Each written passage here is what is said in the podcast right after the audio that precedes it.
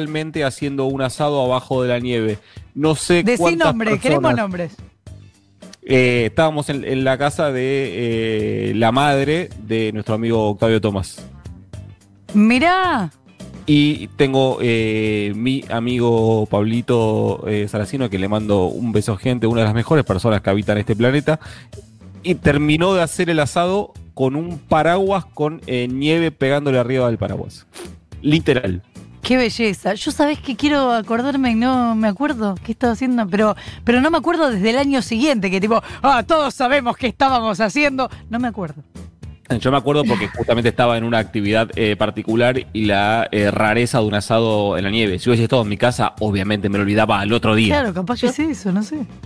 Eh, yo estaba como buena provinciana mirando por tele como, entre comillas, nevaba en Buenos Aires diciendo, ¡buah! El nivel de exagerado de los porteños, no se puede creer. ¿Cómo van a llamar a eso nieve? Por favor, desde Córdoba. Claro, claro, claro. Eso también es verdad. Bueno, atención, porque tenemos muchas cosas para conversar con él. Estamos en comunicación con Matías Lamens, ministro de Turismo y Deportes de la Nación. Matías, Florencia Halfon te saluda. Gracias por atendernos. ¿Cómo te va? Buen día, Florencia, ¿cómo estás? Bien, eh, nos creemos en el área metropolitana del centro del mundo, como nos suele ocurrir, y por ende el centro del país, pero resulta que eh, hay turismo interno en el resto del país. ¿Qué nos puedes contar de esto? Bueno, relativamente igual, ¿eh? Más allá de que- Relativo. de que, coincide No, con tu afirmación. escúchame, tengo una amiga que se va el fin de semana eh, adentro de su provincia. Ah, bueno, por eso, claro, turismo intraprovincial ahí. Todavía Claro, no, tenés no, razón. No, no está habilitado el turismo intraprovincial y en algunas provincias, en algunas provincias también tuvieron que dar marcha atrás. Jujuy, que había sido la primera que había habilitado el turismo interno, tuvo que retroceder. Eso, bueno, como, como ustedes saben o se imaginarán, depende de la situación epidemiológica de cada una de las provincias, pero, pero sí, algunas tienen turismo interno, lo fueron habilitando. Eh, por supuesto que en realidad, eh, digamos, en términos eh, económicos, en términos de, actividad, es muy bajo lo que representa, pero bueno, de alguna manera también lo que creo que, lo que se proponen los ministros de turismo y los gobernadores es eh, generar algún tipo de, expectativa, es cambiar el ánimo, es que la gente note que la, que la rueda se empieza a mover, porque fueron muchos días de parate y el turismo, Florencia, es una de las actividades más castigadas y además con, Sí. con más imprevisibilidad, te diría, ¿no? Porque uno, no, no, no- y, fíjate que pasa en todo el mundo, no tiene claro cuándo va a arrancar de vuelta la actividad, cuándo vamos a poder volver a subir un avión con normalidad. Entonces me parece que, que los que tienen la posibilidad, por una situación eh, epidemiológica buena o porque están en una fase eh, mejor que la anterior a la nuestra, eh, lo, lo que lo que hacen es abrir y empiezan por lo menos a, a, a- a- a ver cómo, cómo funcionan los establecimientos con los nuevos protocolos. Bueno, en realidad, como te decía, en términos de impacto económico es muy bajo, pero, pero por lo menos empieza a mover un poco la, la, la rueda. Eh, ¿Qué hay de cierto en este protocolo de vuelta al fútbol? Mira, la, verdad que yo le, ayer se le decía un colega tuyo, yo lo, lo- primero que quiero es, eh, es eh, sacar la, la- esta, esta palabra omnipresente del protocolo, porque están los protocolos, no están los protocolos, los protocolos para el fútbol son los mismos que corren, eh, o muy, muy similares por lo menos, que corren para el resto de los eh, deportes de equipos. Y nosotros hicimos una excepción para los deportistas olímpicos, para los leones que ya están entrenando en el CENAR, para, por ejemplo, el, el rugby también está entrenando y, y la verdad es que lo- eh, acá no hay una cuestión de protocolos, hay una cuestión de que una gran, un, un gran porcentaje de los equipos profesionales están en el AMBA y entonces la, la, la decisión la toma en este momento la federación de que no vuelvan a entrenar, porque si fuera por por, digamos, por, por la situación epidemiológica y por lo que sucede en algunas otras provincias, eh, tranquilamente podrían empezar a entrenar algunos equipos. ¿Y vos considerás que está bien eso? Porque viste que hay una discusión de si hay ventaja o no hay ventaja. Mira, es difícil para mí opinar, porque pues, de- de- no te voy a mentir, no, no voy a decir hipócrita, ya que tengo una opinión tomada, pero cuando me toca ser ministro de deporte, entonces meterme a opinar que de lo que hace cada una de las federaciones me parece que no, que no, no corresponde. Entiendo. Eh, te, te devuelvo un poco al turismo porque me quedé pensando en este proyecto para compensar con cupones, eh, para ver si, si se puede generar una anticipación, proyecto que, que tendría que votar el Congreso. ¿Cómo es esa, esa idea y en qué situación está? Mira, en realidad no, no son, no son cupones, digamos, es un formato mm, bastante innovador. Nosotros lo que buscamos ahí fue, mm, eh, por supuesto, incentivar la demanda, una demanda que hoy está caída, que hoy es cero, y incentivarla de, una manera ingeniosa, saliendo del subsidio clásico tradicional a- al sector privado y generando demanda, o sea, generando que, que estas empresas puedan volver a facturar, puedan volver a funcionar, puedan volver a tener actividad. Entonces nos propusimos una, una, una, un incentivo, un estímulo, que eh, por supuesto que tiene un, gasto elevado, pero también nos preguntábamos cómo eh, hacer más eficiente el gasto público. Y, bueno, entonces empezamos a trabajar en esto que, como te, cuento, digamos, te, hago una explicación bien bien casera, bien doméstica para, para que se entienda bien y después te cuento cómo, cómo, cómo lo pensamos nosotros en términos económicos.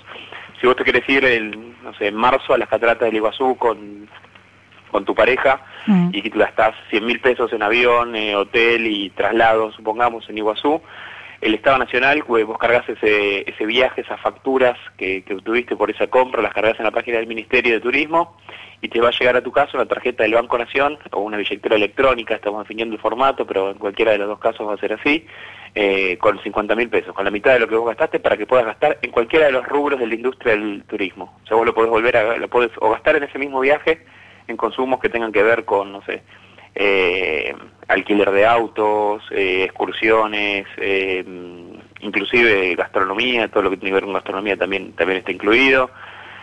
o eventualmente en otro viaje que quieras hacer más adelante, si vos te querés ir después de marzo, en junio o julio, te querés ir a Bariloche, te puedes gastar esos 50 mil pesos en el pasaje de avión. O sea que no funciona como un voucher, sí como una tarjeta precargable, porque con esto lo que logramos es eh, controlar que ese dinero se vuelva a gastar de se vuelva a gastar en la industria. Claro, es la suba del turismo, la sube del turismo. Bueno, no, solo para viajar, pero... está bien, como eh, pero lo que es interesante, Florencia, es cómo, cómo, cómo se pensó en términos de, eh, eficientizar el gasto público, porque nosotros estimamos que vamos a vender alrededor de 32 mil millones de, que las empresas privadas van a vender alrededor de 32 mil millones de pesos entonces el Estado Nacional tendría que poner 16.000. Pero claro, hay un impacto económico directo en, la, en el Tesoro Nacional, porque de los 32.000 millones de pesos, imagínate que eso genera IVA para el Estado Nacional. Así que ya ahí más tenés casi 7.000 millones de pesos, y la segunda compra, los, los 16.000, vuelven a generar IVA. Eh, entonces, entre impuestos directos y indirectos, el costo fiscal es muy bajo. El costo fiscal es de menos de, de 2.000 millones de pesos y a la economía le estás inyectando casi 16.000. Claro. ¿Qué tal? Eh, Matías Nico Fiorentino te saluda. Dos cosas. Primero, yo eh, tomaría el efecto publicitario de la sube del turismo. Me parece que Florencia te dejó ahí una. No, pero ahí. Eh, ahí taca taca. Ahí sí, eso sale mucho. Estuve un minuto de preguntar por vos, pero no lo quería ser vigilante por si te habías quedado dormido o algo. un, dónde está Fiorentino, pero no, quería exponerte.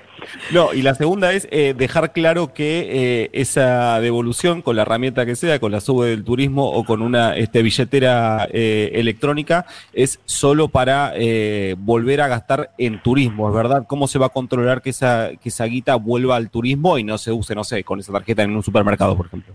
Es, eh, por eso lo explicaba recién a Flor, es, es, es, fácil de controlar, Nico, porque vos le pones el nomenclador de, de AFIP, digamos, de la actividad en AFIP en la cual puede gastar. Entonces, no, no, eh, digamos, si, si, los hace en otro comercio que no sea uno de los que le, le asignas al nomenclador, no, no, no lo puede usar. Así que eso es, es fácil de controlar, por eso es interesante la herramienta. Matías, te llevo un poco al, terreno político. Sabemos que eh, en un escenario claro de emergencia como fue el de la eh, pandemia, el presidente Alberto Fernández terminó eh, teniendo una relación muy este, estrecha y visible con el jefe de gobierno porteño, Horacio Rodríguez Larreta. Vos sos el último candidato a jefe de gobierno que tuvo el Frente de Todos. ¿Te hace ruido desde ese lugar la relación de tanta cercanía con quien eh, podría ser este, un líder de la oposición? Mira, no, no me hace ruido, no me hace ruido. Me parece que es lo que necesitaba, la que, lo que la situación ameritaba. Y, me parece que también es como lo leyó la sociedad. Eh, más allá de, la, de las diferencias que, que uno puede tener con el jefe de gobierno, en términos ideológicos, en términos de gestión también, porque yo creo que una de las cosas que, evidentemente también han quedado puestas de manifiesto en la, con la pandemia es que la situación en la que vive la gente en los barrios populares de un distrito donde gobiernan hace 13 años eh, es muy mala, ¿no? En términos de infraestructura y eso creo que ha quedado más puesto de manifiesto que nunca. Pero más allá de eso yo creo que se ha, se ha manejado con, con muchísima eh, con, muy acertadamente, se ha manejado eh, como, como te diría como la sociedad lo requería. No, no, no había lugar para diferencias, no era el momento para mostrar las diferencias que todos sabemos que existen. Pertenecemos a dos proyectos de gobierno absolutamente diferentes, Nico. Nosotros, eh, y lo dijimos en la campaña, y creo que, que ahora todos los argentinos y argentinas se están dando cuenta que, que, que lo que dijimos en la campaña era absolutamente cierto desde todo punto de vista, ¿no? Porque no solamente en términos económicos ha, ha quedado tierra arrasada, sino también eh, cuando uno ve y escucha lo, que tiene que ver con, el espionaje macrista y demás, eh, también entiende que, todo lo que lo que nos decían sobre la institucionalidad y los juegos de la República tampoco era tan así, pero creo que, más allá de, de estas diferencias que, que, son, que son manifiestas, que son elocuentes, eh, creo que, que, el presidente estuvo absolutamente a la altura de las circunstancias, hizo lo que debía hacer y lo mismo me parece que en este caso es el jefe de gobierno. Eh, ahí, mira, eh, fuiste justo al punto al que quería llevarte. Ayer entrevistamos acá a, eh, a otro ministro, a Gabriel Catopodis, y le hice esta misma pregunta, y es si no sentís que eh, a veces hay un sector de la oposición, te lo voy a usar en términos eh, futbolísticos, que el oficialismo juega al fútbol con los pies y hay un sector de la oposición que agarra la pelota con la mano, digamos, como que juega con otros códigos. Te lo digo por el comunicado de Juntos por el Cambio, por lo que se desató a partir de eso. Sí, yo, yo creo que sobre todo te diría que, que es una mala lectura de lo que necesita el momento. Eh, más allá de, de, lo, que uno pueda pensar y de lo que uno eh, piense, ya te diría, eh, en términos humanos, de, utilizar la, la, muerte de alguien para, para eso, ¿no? Eh, digo, sacando eso al costado y tratando de no, no, no, no meter eso en el análisis, creo que, que claramente no, no, no, hay una lectura de lo que de lo que hoy demanda la sociedad, porque hay un sector de la oposición que entiende claramente que, que el momento no está para eso, que el momento requiere hoy que, todos trabajemos juntos, que estamos eh, por ahí en el pico de la pandemia, que estamos con un nivel de ocupación de camas que es importante, que son las preocupaciones de la sociedad, que lleva más de 100 días eh, o por lo menos de una gran parte de la sociedad, los que, los, los que nos toca vivir en el AMBA, y que además eh, gran parte del país está mirando de reojo, porque en muchas provincias los casos están aumentando. Si vos veías ayer el informe epidemiológico de ayer, hay muchos casos, ahí empieza a haber casos en las provincias. Entonces, que, que esta gente esté queriendo hacer daño, tratando de sacar provecho de, de una situación que, que yo creo que es evidente, ¿no? No, no, no, no me gusta ni opinar de, cuando, de, de las cosas que tiene que resolver la justicia, pero me parece que es evidente que que no tiene relación eh, una cosa con la otra, me parece sí. que, que, más allá de, de, que de que la, de la metáfora futbolística de si la agarran con la mano o no, yo creo que, que, claramente lo que no están entendiendo es lo que requiere el país, lo que no están entendiendo y no, y no están a la altura de las circunstancias en términos de, de, de, de justamente eso, de la situación que estamos viviendo. Igual te, eh, te digo, la, eh, tal vez el caso de Fabián Gutiérrez es el último ítem en esta situación, pero hay un sector de la oposición que agita desde eh, que hay eh, violación de la libertad de expresión, que hay violación de libertades individuales, que hay avances sobre la propiedad privada. Digo, eh, ¿no sentís que hay un sector de la oposición que está jugando un, un poco eh, con fuego en el lugar a donde está llevando el, el debate público? Sí, no sé si juegan con fuego, porque yo creo que la gente también ya Nico, ya en, la gente sabe, ¿no? En la, gran mayoría de la gente cuando le hablan de, de libertades individuales, cuando bueno, cuando le hablan de, de, de integración, ayer escuchaba que hablaban de integración al mundo. La verdad que la integración al mundo nos salió carísima, ¿no? Una deuda impagable, 66 mil millones de dólares, eh, un, un, default técnico declarado el año pasado. La verdad que, que, que si, si ese era el precio de, de la integración al mundo, lo tenés que haber explicado, a ver qué votaban los argentinos. ¿Te referís a las declaraciones de Mauricio Macri? Sí, cuando yo estoy escuchando esto de, de, de integrarnos al mundo, no, no, la, la, verdad que me cuesta entender que a, a, qué se refieren, porque en los cuatro años eh, de la integración al mundo nos salió carísima y todavía no eh, estamos tratando de resolver el legado de una deuda que es impagable, el legado de una deuda cuando eh, cuando hablaba hace, unos días con Martín Guzmán y charlábamos, ¿no? Yo creo que, que nosotros tendríamos que, que, de alguna manera hacer un cuadro sinóptico para que todos los argentinos, desde el que sabe muchísimo de economía hasta, hasta el que no entiende nada, sepa qué pasó, ¿no? Cuánto nos endeudamos por día y a qué tasa, cuán por arriba de lo que se endeuda el mundo. Eh, ¿Y qué significó eso, no? ¿Qué condicionamientos? Porque uno sabe que la deuda no solamente es, eh, no, no solamente trae el problema de, de, de, del crédito en contra que uno, que, que, uno tiene, sino además los condicionamientos que eso significa. Eh, entonces, cuando cuando escucho hablar de, integración a mundo y siguen con ese discurso, yo creo que por lo menos deberían deberían ayornarlo, ¿no? Deberían eh, hablar de otra cosa, porque evidentemente los cuatro años que pasamos la integración al mundo nos salió muy cara. Estamos hablando con Matías Lamens, ministro de Turismo y Deportes. Eh, Matías, se difundió estos días que existe una posibilidad de que Ricardo Centurión vaya a San Lorenzo, alguien que fue denunciado por violencia machista. ¿Qué te pasa con esto? Bueno, mi posición con, con respecto a, a lo de a la, a la violencia machista en general siempre fue muy clara. La verdad que yo no estoy hoy eh, metido en, en el día a día del club y no lo estoy siguiendo de cerca y, y tampoco sé cuán cierta es la posibilidad. Yo creo creo sinceramente que, que, que en, este, en este tipo de casos eh, eh, es un es un tema a tener en cuenta y que también eh, cuando cuando uno piensa en un eh, en, en un jugador también tiene que, que tener en cuenta este tipo de cosas. Eh, Matías, sabemos que un, sector que fue, entre, tantos otros, pero bastante eh, golpeado durante la gestión de Mauricio Macri fueron los clubes de barrio por varias cosas, por cuestiones impositivas, por eh, lo que se les incrementó este, el costo en materia de mantenimiento con lo que fueron lo- los tarifazos, los aumentos en los servicios públicos. Y eh, sabemos que el Ministerio está eh, trabajando un poco sobre eso. Si resumidamente podés contarnos y también informar a clubes de barrio si tienen que de alguna manera inscribirse, eh, anotarse, cómo acceder a algunos este, beneficios. Mira, Nico, lo que hicimos con, con el programa de clubes en es, un, eh, es, una herramienta maravillosa, porque los clubes en los cuatro, en los cuatro años anteriores, la verdad que la pasaron muy mal. Y no solamente por la caída del salario real que hizo que, perdieran muchos muchos socios, que perdieran muchos eh, muchos eh, de los aranceles que tienen para sus disciplinas, sino porque además también eh, desde el Estado Nacional no se los acompañó y el incremento de tarifa fue desmedido y en muchos casos no pudieron pagarlos y, y eventualmente algunos han cerrado o fueron acumulando deuda, hicieron que los hicieron llegar a una situación insostenible entendiendo que, que los clubes, como todos sabemos, cumplen un rol social clave, ¿no? Determinante, que tienen que ver mucho con, la formación de, nuestros de nuestros niños y niñas y que y que son un, un, diría uno de los de los grandes eh, componedores del tejido social argentino en, en todo el país. Esto esto excede a, la- las, las grandes ciudades. En cada pueblo hay un club. Y en eso empezamos a idear en su momento con, con el Ministerio de Economía un plan que, que tuviera las dos facetas, ¿no? Que pudiera que pudiera tener de dos grandes objetivos. El primero, por supuesto, dotar de infraestructura a esos clubes, porque nosotros consideramos que, como te decía antes, que cumplen un rol social determinante y, prepararlos también para la pospandemia, porque creemos que, que, el que seguramente el tejido social también queda dañado y en eso los clubes van a tener un rol clave de nuevo. Pero, pero además que tuvieran también un rol en la reactivación económica y por eso pensamos en clubes, en estos clubes en obra, ¿no? En, este, en este subsidio que damos de, de entre 500 mil y, y un millón, un millón doscientos mil pesos, dependiendo de la obra, eh, pero claro, lo, lo que logra esto en cada pueblo, en cada ciudad donde hay un club y vos le das para que haga el vestuario, para que haga una cancha, para que haga un techo, para que haga el piso de, de- de alguna pa- para, alguna actividad, lo que lográs inmediatamente es un impacto económico, porque ese club Claro.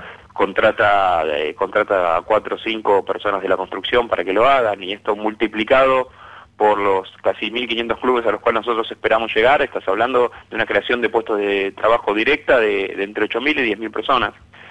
Eh, así que la verdad que, que estamos que estamos muy contentos, que está funcionando muy bien, ya llegamos a más de 300 clubes en todo el país, en las 24 provincias, en los 24 distritos y, y la verdad que, que tenemos ganas de, de- de escalarlo. Ayer tuve una reunión de, de presupuesto en Casa Rosada y, es probable que, tengamos una partida adicional porque está funcionando muy bien, porque eh, como te decía, desde el Gobierno Nacional, el- lo hemos hablado también en la campaña con el presidente Alberto Fernández, de la importancia que tienen los clubes y porque también cumple con este rol reactivador que va a ser necesario en la salida de la pandemia.